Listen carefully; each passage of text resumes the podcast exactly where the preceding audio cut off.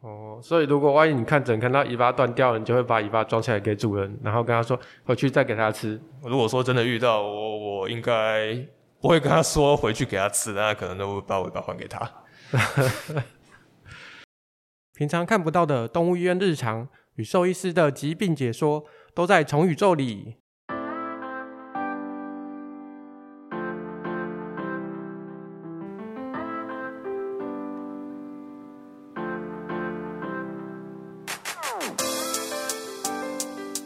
嗨，大家好，我是麦卡，欢迎大家回来。我们今天的宠宇宙，今天也是邀请到我们上次答应帮我们讲蜥蜴方面有关的非常稀有的特宠医师杰瑞医师。嗨，大家好，我是杨杰瑞兽医师。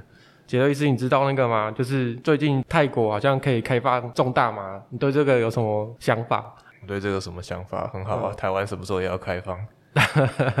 想要来一点大麻吗？有点想，觉得人生 实在是过得有点苦。我们今天节目会不会开头就被禁掉了？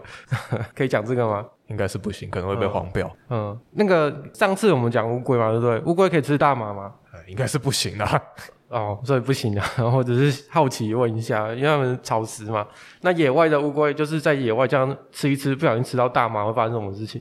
其实野外的乌龟对大部分的有毒植物都还蛮有抵抗力的。哦，这么厉害。只有少部分的植物可能会让它们有一些中毒的现象。嗯。所以它吃了就等于白吃了，因为没有什么特别效果。可能啊，呃，你应该也没有人做这个实验，所以我也不知道。哦，好，那回来那个乌龟上次讲过，我们今天讲那个爬虫类蜥蜴的部分。呃，目前台湾就市面上会饲养的，就是这种蜥蜴类，大概有哪些种类是我们常见的？蜥蜴其实非常多种啊，像是一般现在台湾野外很常见的鬣蜥，嗯，一开始大家也是以宠物作为饲养。但是可能养大了体型变大，然后脾气变差，不想养了，那可能就随地野放啊，就造成说现在到处都有绿鬣蜥，到处都有绿鬣蜥。然后像是一些常见的物种，像是松狮蜥啊、豹纹守宫啊，这些基本上也都还是有一定的饲养人口了。嗯，那像巨蜥变色龙这种也也有，但是相对来说饲养人数可能就比较少一点点。变色龙算少的吗？因为很常听到变色龙有在养变色龙的。变色龙其实它们蛮敏感的，所以不是很好照顾啦。因为我常常在影片上会看到，所以其实只是会会拍，但其实养的人算少数。对，相对来说算少数。嗯，所以绿鬣蜥现在也还是很多人会饲养吗？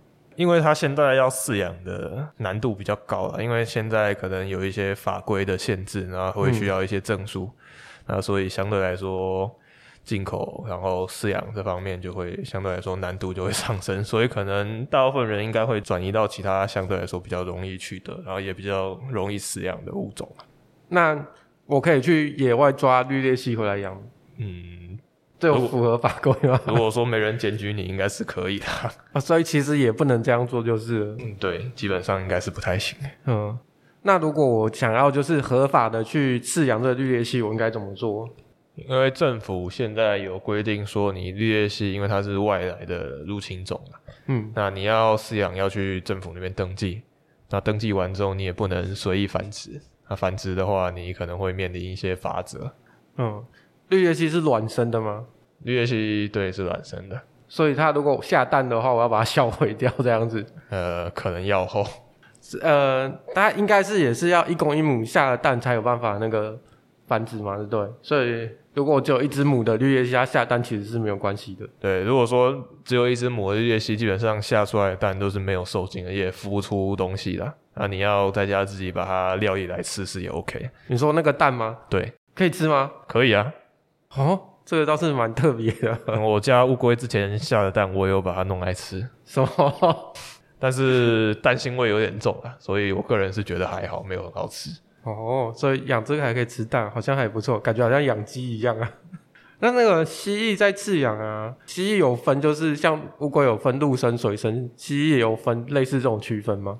蜥蜴哦，蜥蜴大部分是陆生那，也有一种，也有一些住在水边啊，可能在水里面生活的，那、嗯、有在海里面生活的，海里面生活，对。像一些中南美洲一些珊瑚礁的小岛有那种海鬣蜥，它就是生活在海里面。但那个我们应该是没办法饲养才对。对，那个应该也是、哦。好，那就不在我们今天考虑，因为我比较想要问的就是饲养环境的问题啦。就是如果我们要饲养，就是蜥蜴、守宫或者是变色龙的时候，我们应该要如何去注意它的这饲养环境？基本上，你饲养蜥蜴也是会需要遵照它原本它生活的环境，然后去帮他布置的。像是如果说变色龙它生活在森林里面，那你可能第一个就是把它营造一个可以攀爬，嗯，然后要有一些植物可以让它躲藏的地方，它这样子比较不会有一些紧迫的问题，嗯，像是豹纹守宫，它是生长在主要是岩石的沙漠的话，你可能就是尽量帮它弄得简单有水，然后定期的喂食。然后，因为它是夜行性动物，所以基本上对太阳光的需求也不是这么大。那基本上就是遵照它们原本的生活环境去帮它布置，大部分也都可以生长的还不错。那呃，所以守宫跟蜥蜴它们是不太一样的饲养环境。守宫算是蜥蜴的一类啊，因为蜥蜴有非常非常非常多种，嗯、那每一种蜥蜴的生长环境也不尽相同，像有生长在沙漠的，生长在树林里面的。那他们这两个对环境的需求就是肯定会不一样嘛。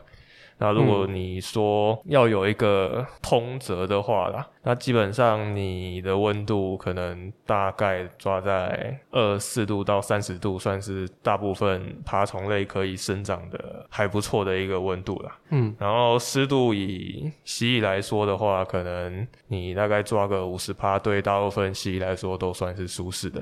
因为如果说你太潮湿，很容易有一些皮肤方面或者呼吸道方面的问题。那如果说太干的话，可能会造成脱皮不顺，或是之前有遇过养蛇，嗯，然后环境湿度太干，然后除了脱皮不顺，还有一些便秘的问题啊，因为它没有办法取得适当的饮用水。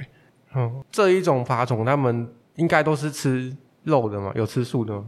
蜥蜴基本上它的食性也是非常的多元的。有草食的，有吃昆虫的，啊，当然也有肉食的，嗯，然后像绿鬣蜥基本上就是草食的。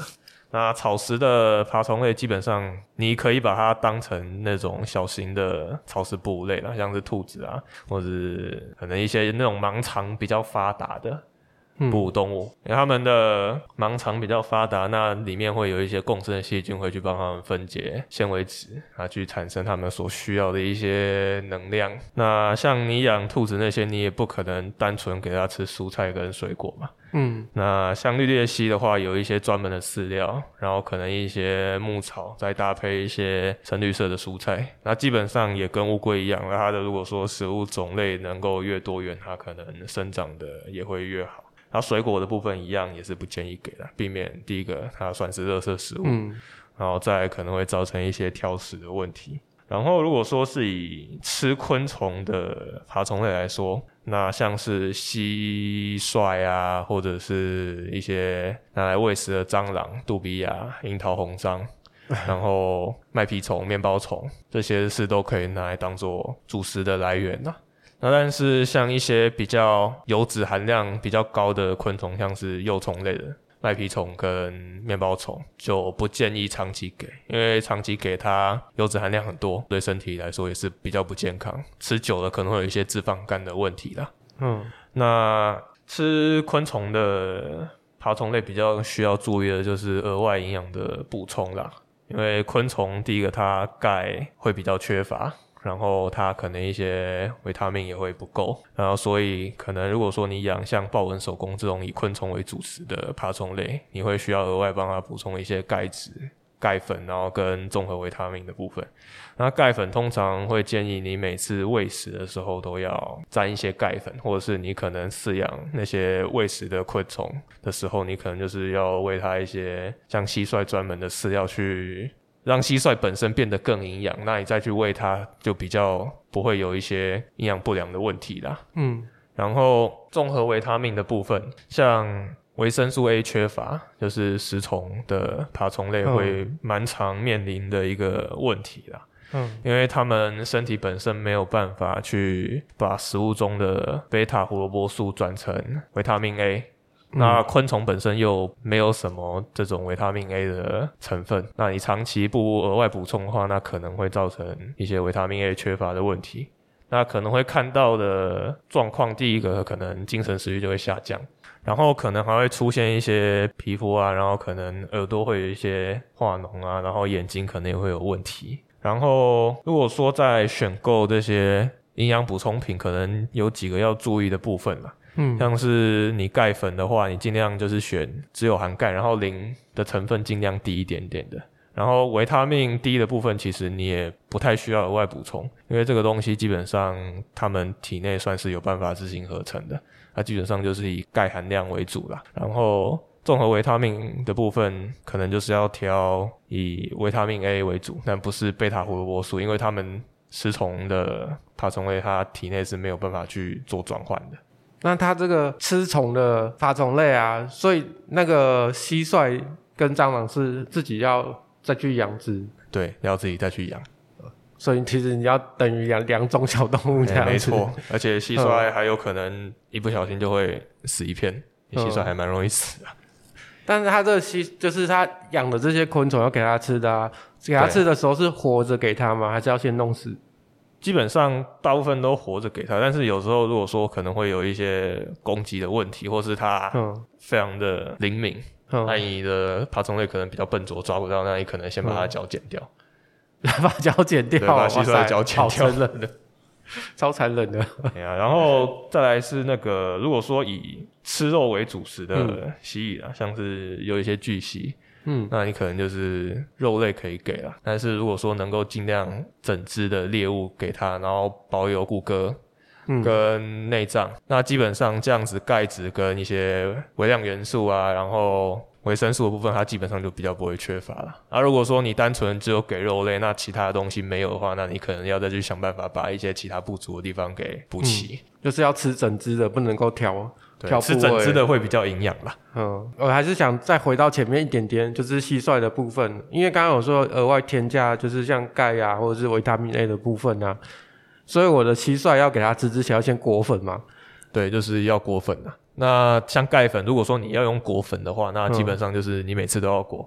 嗯，所以它活着，然后身上一层粉这样子喂它吃。对对对对对。然后综合维他命就是大概一个月一到两次就可以了。嗯，它基本上就是果粉。感觉有点好笑。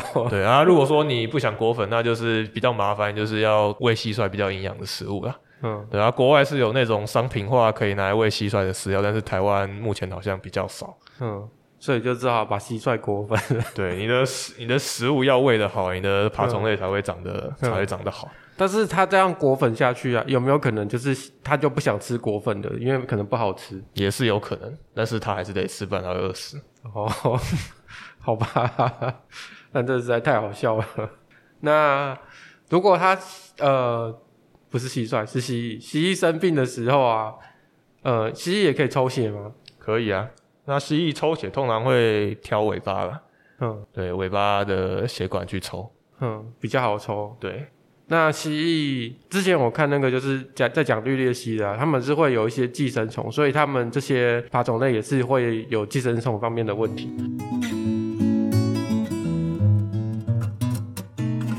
爬虫类的寄生虫有一部分算是跟它们正常共生的菌虫啦，嗯、就像我们人也吃益生菌啊，那个肠道菌虫是类似的概念。那如果说可能蜥蜴本身身体可能有出一些状况，嗯，那没有办法去维持肠道本身很好的平衡的话，那有可能那些虫会大量的生长，那可能就会造成一些疾病的问题啦。嗯，那除非它真的有一些虫长太多，然后造成疾病。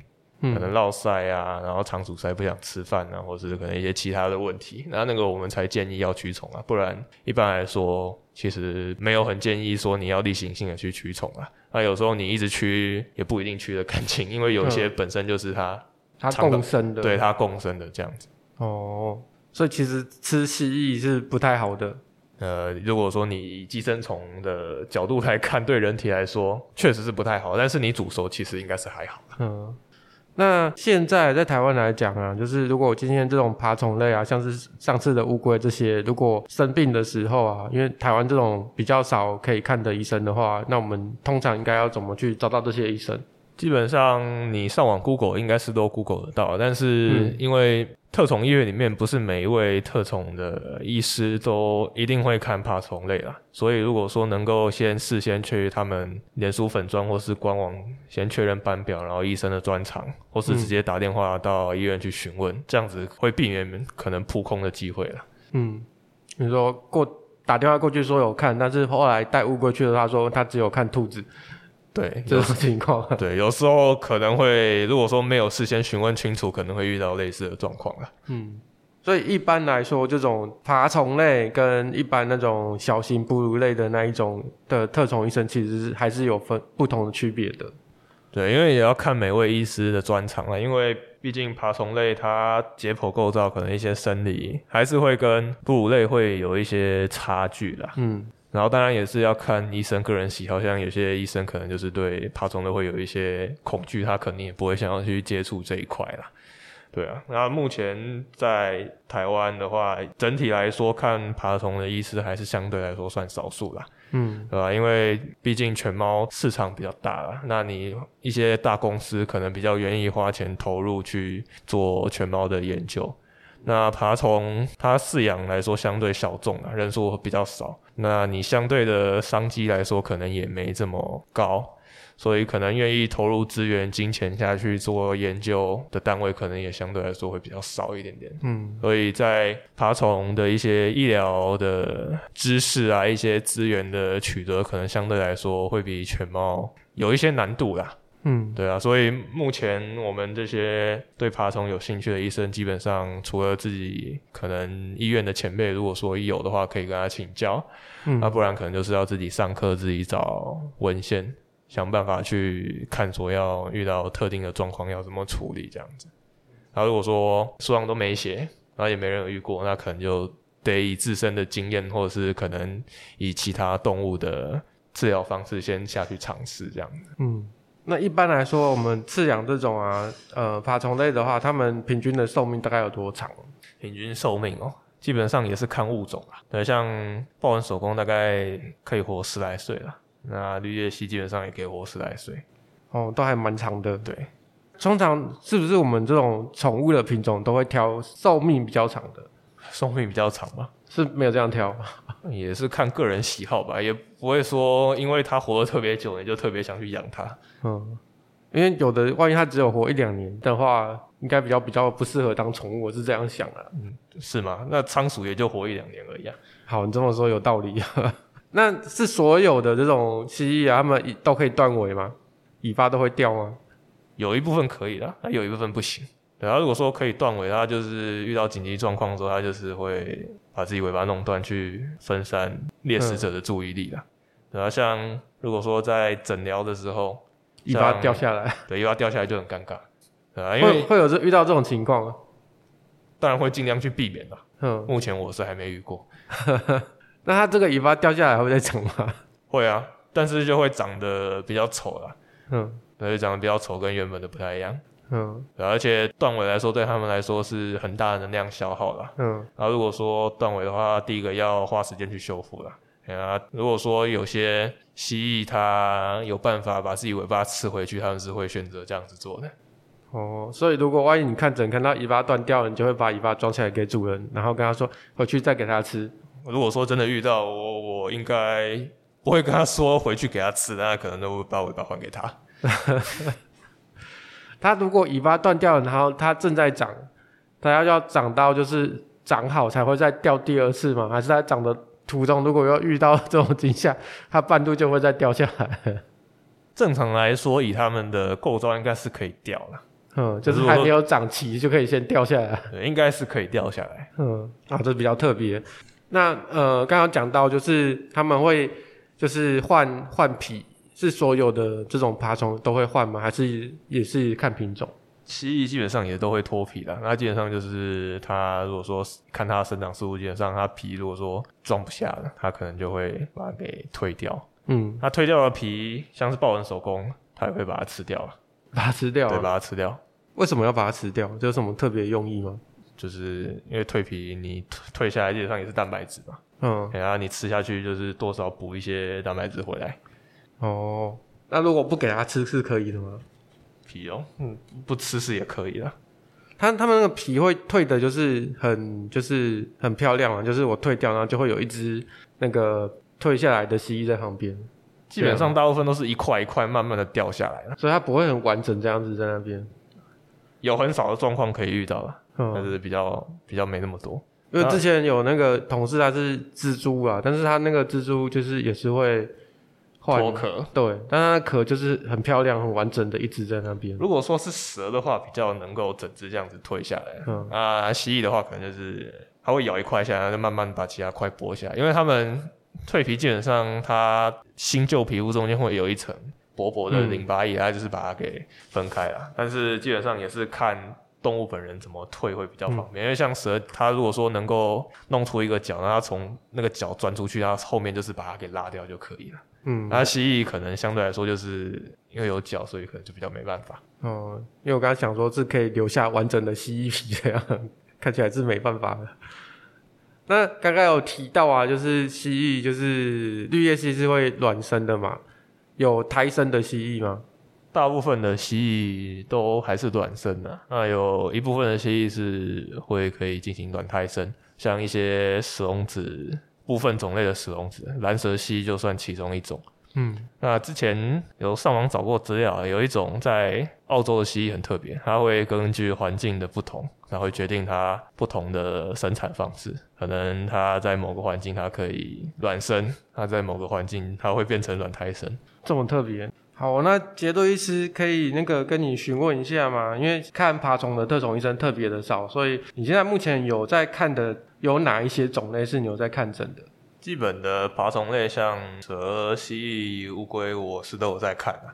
嗯，然后青蛙我也可以看，如果说有需求的也可以来找我。嗯，青蛙刚刚前面都没有讲到青蛙，是不是青蛙也要下次也要来讲一下？呃，如果说有机会的话是也 OK 的。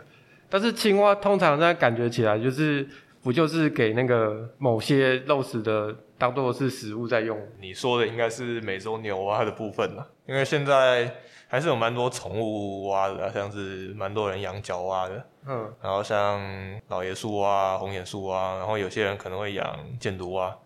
箭毒蛙，对，箭毒蛙不会这样不会很危险吗？箭毒蛙还好啦，因为箭毒蛙它的毒性主要是来自它的食物。所以如果说人工饲养环境，它基本上独立会减少很多了。嗯、但是箭毒蛙第一个很贵啊，第二个很小只。那你要养造井缸的话，可能成本会有点高，所以可能养的人就没这么多。嗯，所以如果你看到有人带箭毒蛙给你看，你就要很小心，因为可能是有钱人。对，然后箭毒蛙因为都蛮小只的，所以在处理上应该也会不是很好处理。嗯。哎，这样说箭毒蛙，就是如果我是人工饲养的，毒性比较低，所以就是如果我今天很有钱，我可以饲养就是箭毒蛙来当食物给其他。啊，那个这个有点在那个总是在想一些有的没有的。好，我们今天节目也差不多，非常感谢我们非常稀有的特种医师杨医师的分享。那也谢谢今天大家的收听。如果喜欢我们的内容的话，一样请记得帮我留下好评跟订阅。